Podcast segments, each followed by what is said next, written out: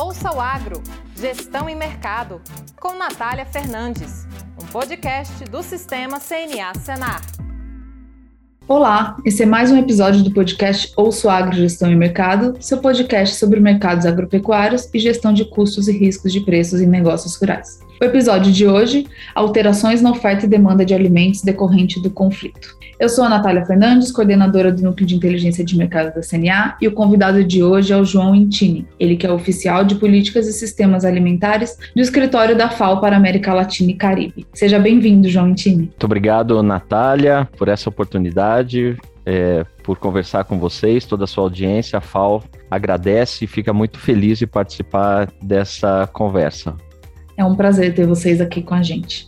Bom, então você que nos ouve, vem com a gente que já vai começar. João, a gente teve a situação da pandemia, né, de Covid-19, começou em 2020, agravou consideravelmente a crise econômica e a segurança alimentar.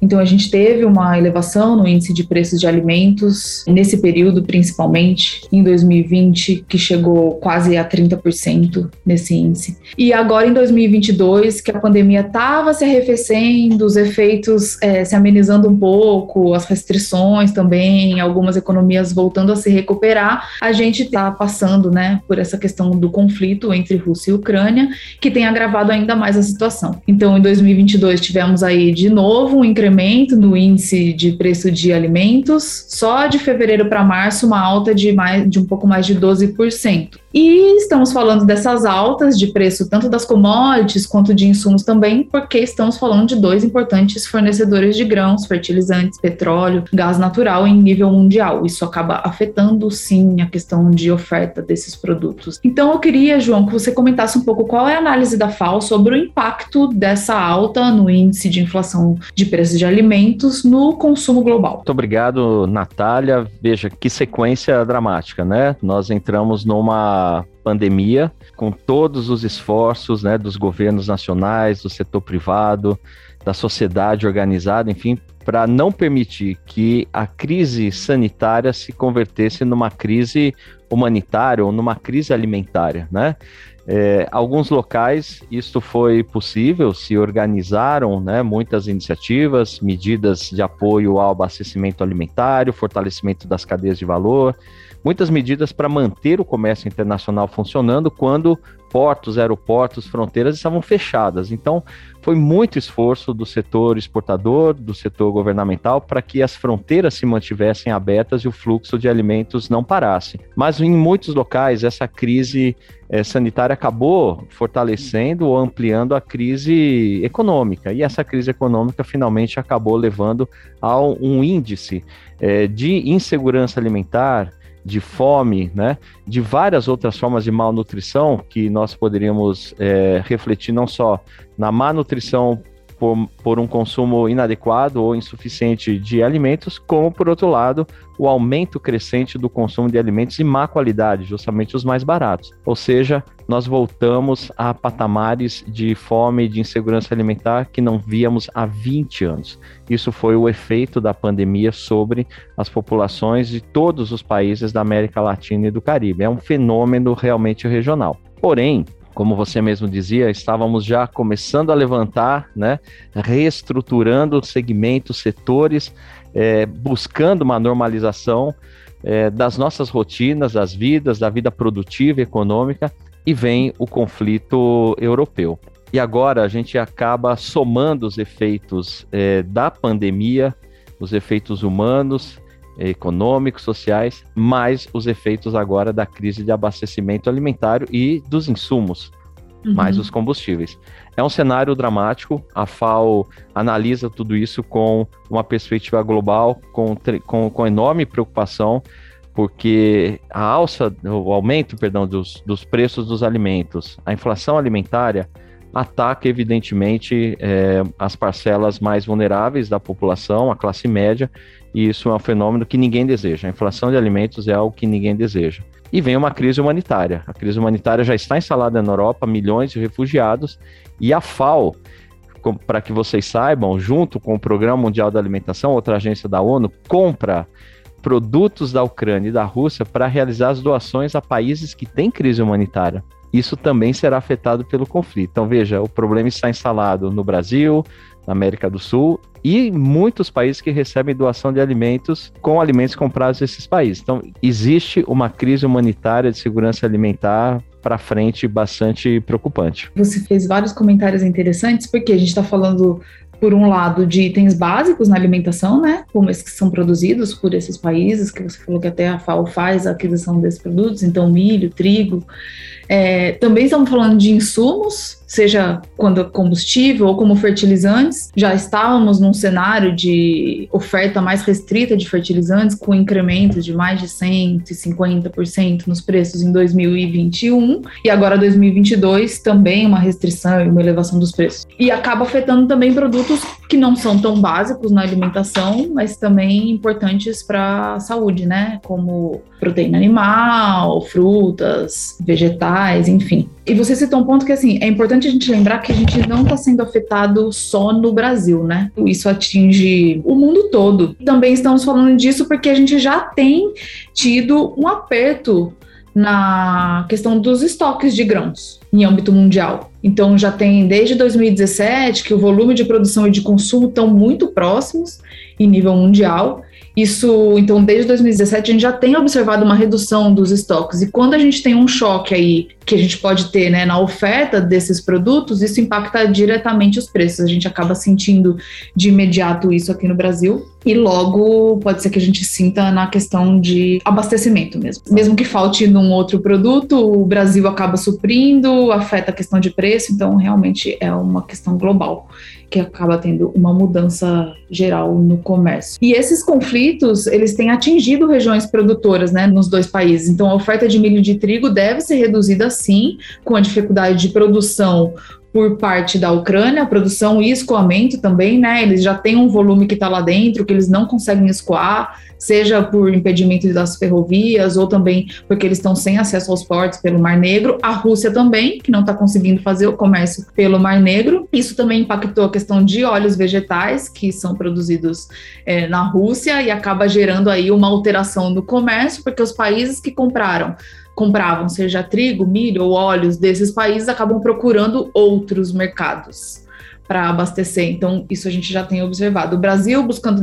novos fornecedores de fertilizantes, o comércio de trigo e milho mudando, alguns países também que a gente tem acompanhado tentando restringir um pouco, é, armazenar maior, manter produtos no mercado interno, né? Para caso venha se agravar essa questão. Então eu queria também entender de vocês de que forma que essa mudança no comércio global é, você acredita que impacta tanto na, no dia a dia das propriedades rurais, né, do produtor que está ali decidindo por plantar mais, menos e com custo maior, ou também no consumo? Como que você vê essa mudança toda claro. do comércio impactando o setor? Você já dá a tela completa do problema, né? Então, se pensarmos, né, que há pouco tempo atrás o fluxo comercial entre países exportadores e importadores é, se mantinha dentro das normas, as regras estabelecidas, países buscando mais mercados é, para exportar, países importadores buscando alternativas né, de outros fornecedores, dentro do jogo, dentro da regra, né? É, a, a, pandemia já trouxe né, muitas mudanças neste fluxo, nesse funcionamento é, do comércio internacional de alimentos e agora estamos em um, um xadrez é, ainda mais complicado. Dois elementos muito importantes você mencionou. Né? Primeiro, os países que são exportadores, exportadores netos, digamos assim, de alimentos, né, como vários aqui do Cone Sul, países europeus, os próprios países envolvidos aí no conflito, né, Estados Unidos, enfim, todos esses países que são parte dos países asiáticos, enfim, que são grandes exportadores, não só querem manter o seu fluxo comercial, ou seja, enfrentar qualquer diminuição e ter um choque de exportação, né? Disso que significa a importância para as balanças comerciais do Brasil, como ao mesmo tempo estão atentos em manter os seus estoques de alimentos é, mais reforçados ou mais preocupados com o abastecimento interno, o que significa uma equação complexa para a decisão do setor agrícola sobre o que fazer. Quando vemos uma valorização é, do dólar frente a várias moedas, o apetite exportador é bastante grande, né? Então a gente viu isso e continua vendo é, câmbios bastante atrativos aqui para os países da, do Cone Sul. Por outro lado, se segue o ritmo de exportação, né, se segue esse, ímpeto de aproveitar essa desvalorização das moedas locais para fazer a exportação de alimentos, isso gera inflação de alimentos dentro dos países. Então, veja que complexidade estamos vivendo. Países querem manter seus estoques como um princípio de garantia. Países querem ampliar suas exportações para não perder os fluxos comerciais e o ingresso de receita, e ao mesmo tempo, com essa diminuição da oferta global de alguns cereais básicos, poderia ocorrer a inflação, ainda maior a inflação de alimentos dentro dos países, por um choque de oferta e demanda. Então, o que, que a FAO tem dito de modo é, assim, bastante claro para principalmente os países que são exportadores. Mantenham os fluxos comerciais, abram novos mercados, estabeleçam parceiros econômicos né, e de comércio que esse fluxo comercial não impeça o abastecimento alimentar dos países que são importadores netos, importadores típicos de alimentos. E sabemos que a grande parte dos países, né, africanos, centro-americanos, caribenhos, são países importadores. Então, se esse fluxo comercial se detém, né, ou por aumento das reservas, ou pela necessidade de buscar outros mercados, nós vamos ter uma crise global de abastecimento e de fluxo de alimentos. Veja que dos países que são dependentes é, do trigo russo, vamos dizer assim, né? É, tem pelo menos aí uns 30 países que são dependentes desde 100% do seu abastecimento de trigo até níveis que vão descendo aí a 15, 20 ou 30%. Países importantes que dependem do trigo russo. Então, aí nós já temos um problema, né? Um problema se fôssemos olhar com a lupa de um único produto que é o trigo. Mas as coisas não funcionam assim, né? O trigo que se transforma na farinha, o trigo que se transforma em parte da ração animal tudo isso é um grande complexo econômico e de comércio que estava instalado e que agora tem que se reinventar para encontrar né, a sua fluidez dentro desse cenário. Para os produtores, e eu vejo o Brasil com a sua potencialidade, né, e a pandemia mostrou a resiliência do sistema produtivo, não só do Brasil, como de outros países, né, que a produção não se deteve, né? A produção seguiu, vejam os números aí da safra agrícola brasileira, né? E justamente com uma oportunidade dessa, desse ganho, né, pela diferença de câmbio. Então foi um, uma conjuntura interessante. Obviamente isso refletiu no aumento dos preços internos do Brasil. Isso também é um tema que chama atenção, é preocupante. Agora, para os produtores, sempre a perspectiva das oportunidades. Quando a gente fala de fertilizantes, fala de insumos químicos, fala inclusive do custo do, do, do, transporte, do combustível cada vez mais caro, né? Do gás e do petróleo também utilizados na matriz energética ou para a produção de fertilizantes. O que temos visto aqui, Natália, são países que estão primeiro buscando fortalecer a sua produção interna de fertilizantes, se isto é possível. Segundo, uhum. campanhas massivas junto aos agricultores para que eles utilizem mais tecnologias como análise dos solos, melhor aplicação dos fertilizantes, correção dos solos, para que este fertilizante que se torna mais caro seja melhor utilizado nas suas propriedades. Aí vem o sentido da ciência, da tecnologia e todo o sistema de ciência e tecnologia agropecuária instalado no Brasil. Então, elevar o, o, a capacidade técnica né, dos produtores rurais. E, por fim, obviamente, os produtos que são valorizados, os produtos que têm inserção comercial global e os produtos que têm inserção na, no abastecimento interno. O Brasil é um país com um enorme consumo interno, né, pelo tamanho da sua população. Então, dosar, equilibrar o que se exporta e o que se abre como perspectiva de consumo interno é uma grande saída. Assim que eu vejo que para os produtores brasileiros, de alguma forma, isso será reinventado outra vez tem uhum. apoio técnico, assistência técnica, crédito rural, um cenário difícil de encontrar em outros países.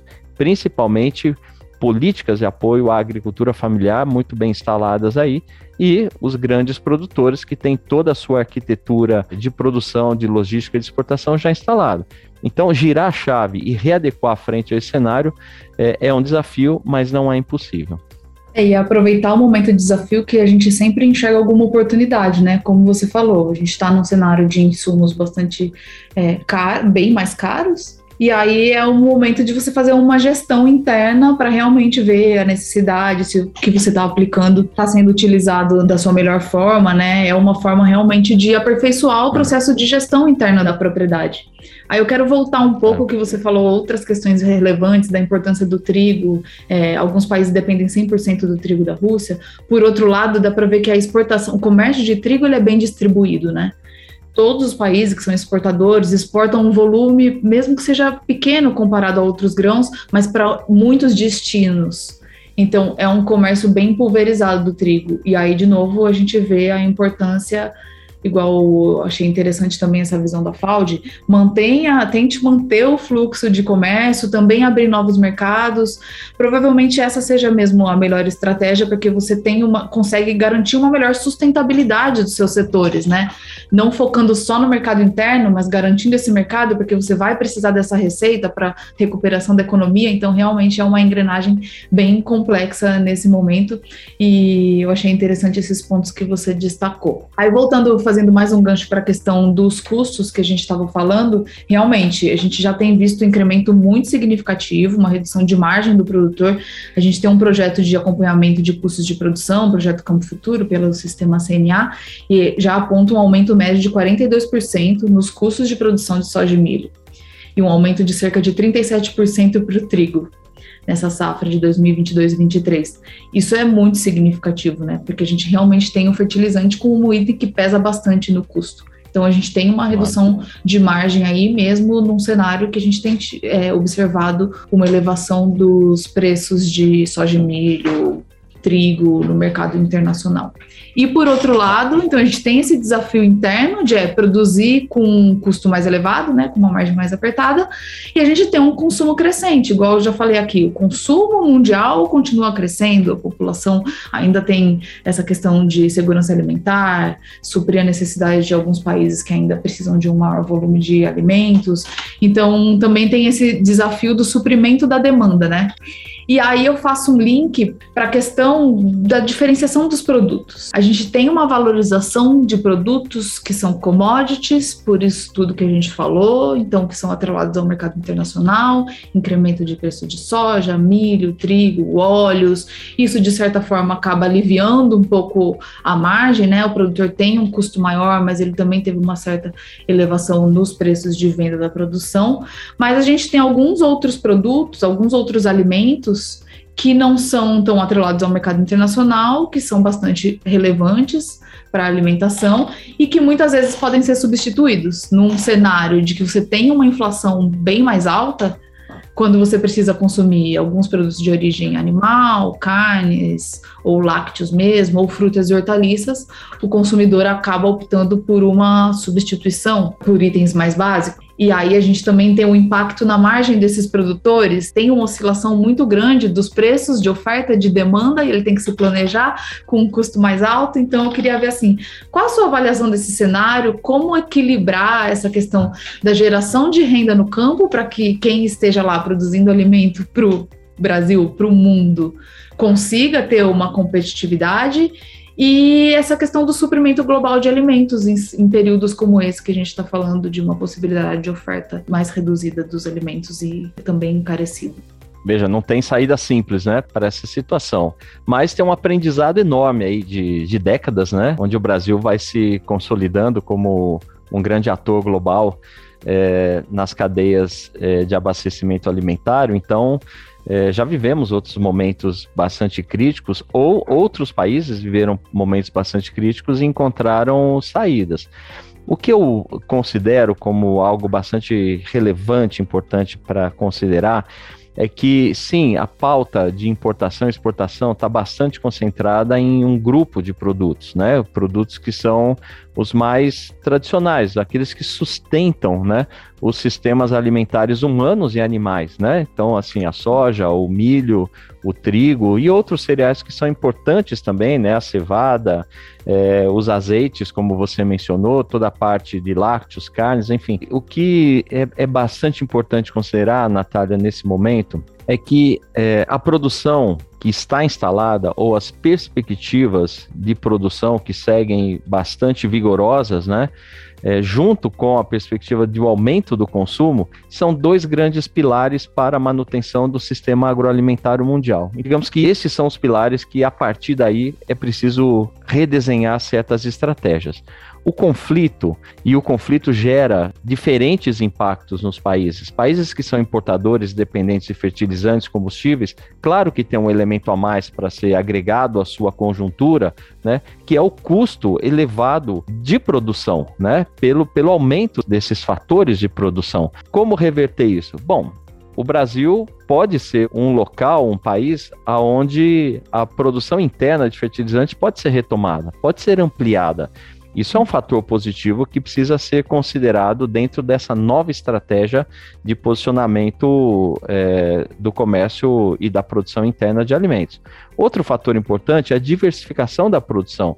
Veja a característica né, dos pequenos e médios produtores brasileiros, como se diversificam na produção que, que tem nas suas propriedades para atender a diferentes tipos de mercado. Alguns mercados de nicho, mercados que são bastante valorizados, que não têm um efeito direto da crise, né? Cacau, café, tantas frutas, né? tantos produtos também processados que são de elevadíssima qualidade.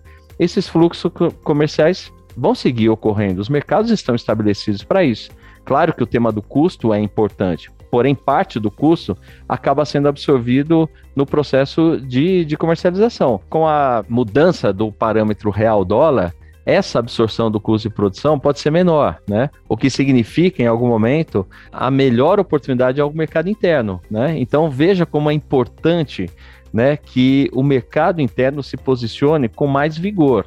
Isso significa políticas de apoio econômico e social à população, significa ampliar a, a, as políticas de enfrentamento é, da pobreza ou enfrentar os, os eventos inflacionários que diminuem o poder de compra da população.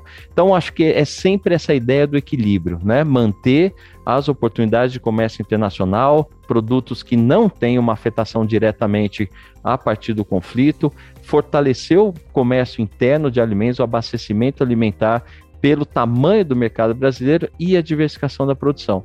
Obviamente, os grandes produtores que têm sua estrutura logística, toda a sua é, estrutura produtiva é, voltada ao comércio exportador, também terão que, junto com as políticas públicas, negociar outros mercados, né? negociar mercados mais diversos e negociar, talvez, sócios que em algum momento é, foram sócios no passado e já não são mais, reorganizar as pautas exportadoras. Porque, uhum. claro que todos estão preocupados com essas duas perguntas: para quem eu vendo e de quem eu compro. Eu vejo aqui no Chile, onde eu moro, né, um país que metade das exportações desse país vai para um único destino. Um único destino. Imagina se esta dependência sofre alguma interrupção do fluxo comercial. Sabemos que muitos das commodities exportadas para o Brasil também têm um mercado único, relevante. Imagina se ali ocorre um processo de é, disruptura de fluxos comerciais. Então, já existiam riscos comerciais a partir da grande dependência de mercados únicos. E além disso, vem aí, e todos nós sabemos, né, os acordos comerciais que passam a estabelecer outras é, medidas que são as medidas além da inocuidade, além dos, das medidas sanitárias, os elementos associados à proteção ambiental. Então, uhum. o comércio internacional está mais difícil. E aí eu vejo a potencialidade da grande diversidade de produtos agrícolas e pecuários brasileiros para se adequar a essa nova conjuntura. É, você fez um ótimo fechamento já, porque acredito que seja isso mesmo. É, temos um desafio bastante grande, mas também tem as oportunidades do Brasil é, evoluir nas suas iniciativas relacionado ao incentivo, à produção de fertilizantes no mercado interno, que já tem sido feito realmente para reduzir essa dependência. Por outro lado, ir buscando outros mercados, seja no mercado nacional ou externo, para direcionar e ter uma valorização melhor dos seus produtos. Enquanto isso, o produtor continua ali fazendo o que ele gosta, mesmo com os desafios, e tentando aí mitigar os riscos, reduzir o seu custo para realmente garantir essa competitividade. No final, acho que a gente tem realmente que pensar no papel relevante, né, desses produtores rurais que estão ali enfrentando esses desafios para produzir alimentos, com, e com certeza a gente deve ter um, um, suporte maior aí de iniciativas do governo relacionado a crédito também, para que isso possa ser fortalecido mais um ano desafiador que a gente tem por aí. Bom, João e todos os ouvintes, eh, chegamos ao final. Obrigada, Intine, pela sua participação. É muito importante ter a visão da FAO aí, que está à frente de iniciativas tão interessantes, tem uma visão global de como está essa questão do consumo, segurança alimentar. Foi bastante importante ter a suas contribuições aqui com a gente. Bom, eu agradeço, Natália, por essa oportunidade, os ouvintes que estão aí desfrutando dessa nossa conversa, né? Amanhecendo o dia por aqui, né, em Santiago do Chile, enfim, é bastante importante, né, dar essa visão global, essa visão internacional de tudo, porque realmente as cadeias, né, os fluxos comerciais estão instalados numa perspectiva globalizante, né? E aí é importante perceber como as dependências, as necessidades de, de abastecimento de fertilizantes, combustíveis, ou países que dependem muito da importação e exportação de um único sócio comercial, veja como é crítico, né? Os momentos onde a dependência acaba sendo um fator limitante e um fator geopolítico. Então, mais do que nunca, né, acredito que o, o comércio é, estabelecido em regras claras, transparente, fortalecer a aliança com sócios comerciais importantes, é, vencer as barreiras tarifárias, sanitárias que se estabelecem por aí, tudo isso dentro das normas, as regras do jogo internacional do comércio é importante, como também olhando para dentro dos países, fortalecer a capacidade produtiva dos agricultores, agricultoras, fortalecer o comércio interno, prover né, políticas públicas que, que fortalecem o crédito rural, o seguro agrícola, políticas de apoio à comercialização e ao abastecimento, a, a realização e o fortalecimento dos estoques de alimentos dentro dos países é fundamental, seja pelo setor público, seja pelo setor privado, porque isso dá a noção de equilíbrio, né? Mais do que nunca o equilíbrio, acho que é a palavra necessária, né? O apetite por exportar ou a retenção completa de qualquer fluxo comercial para o abastecimento interno não serão medidas adequadas nesse momento. Então, é o equilíbrio, é o jogo das oportunidades, do diálogo internacional e da realização de boas alianças internas e externas. Com isso, minimamente, acho que vamos vencer mais essa etapa é, dessa nossa história, né? Assim que muito obrigado por essa oportunidade, a FAO. É, sente muito prazer de conversar com vocês. Estaremos à disposição para qualquer outra oportunidade. Muito obrigado e bom dia.